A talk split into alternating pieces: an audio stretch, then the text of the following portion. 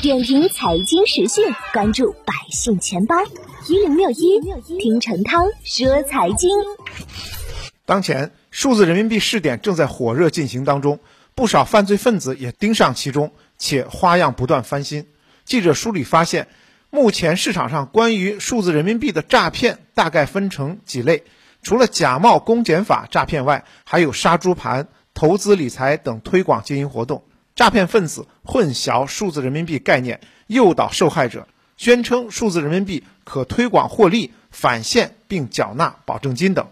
另外就是中签短信，恰逢用户登记预约数字人民币后，犯罪分子撒网式发送数字人民币预约成功的确认短信，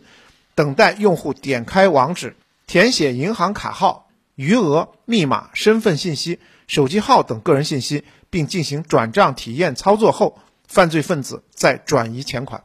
此外呢，目前还衍生出了回收数字人民币账户骗局。记者调查发现，在数字人民币相关的社交平台中，有用户称有套现渠道可回收数字人民币红包，更有甚者瞄准了数字人民币一类账户，称回收一类账户日入五位数。而在相关交易的背后，存在泄露自身多项金融隐私信息以及卷入违法犯罪行为的可能。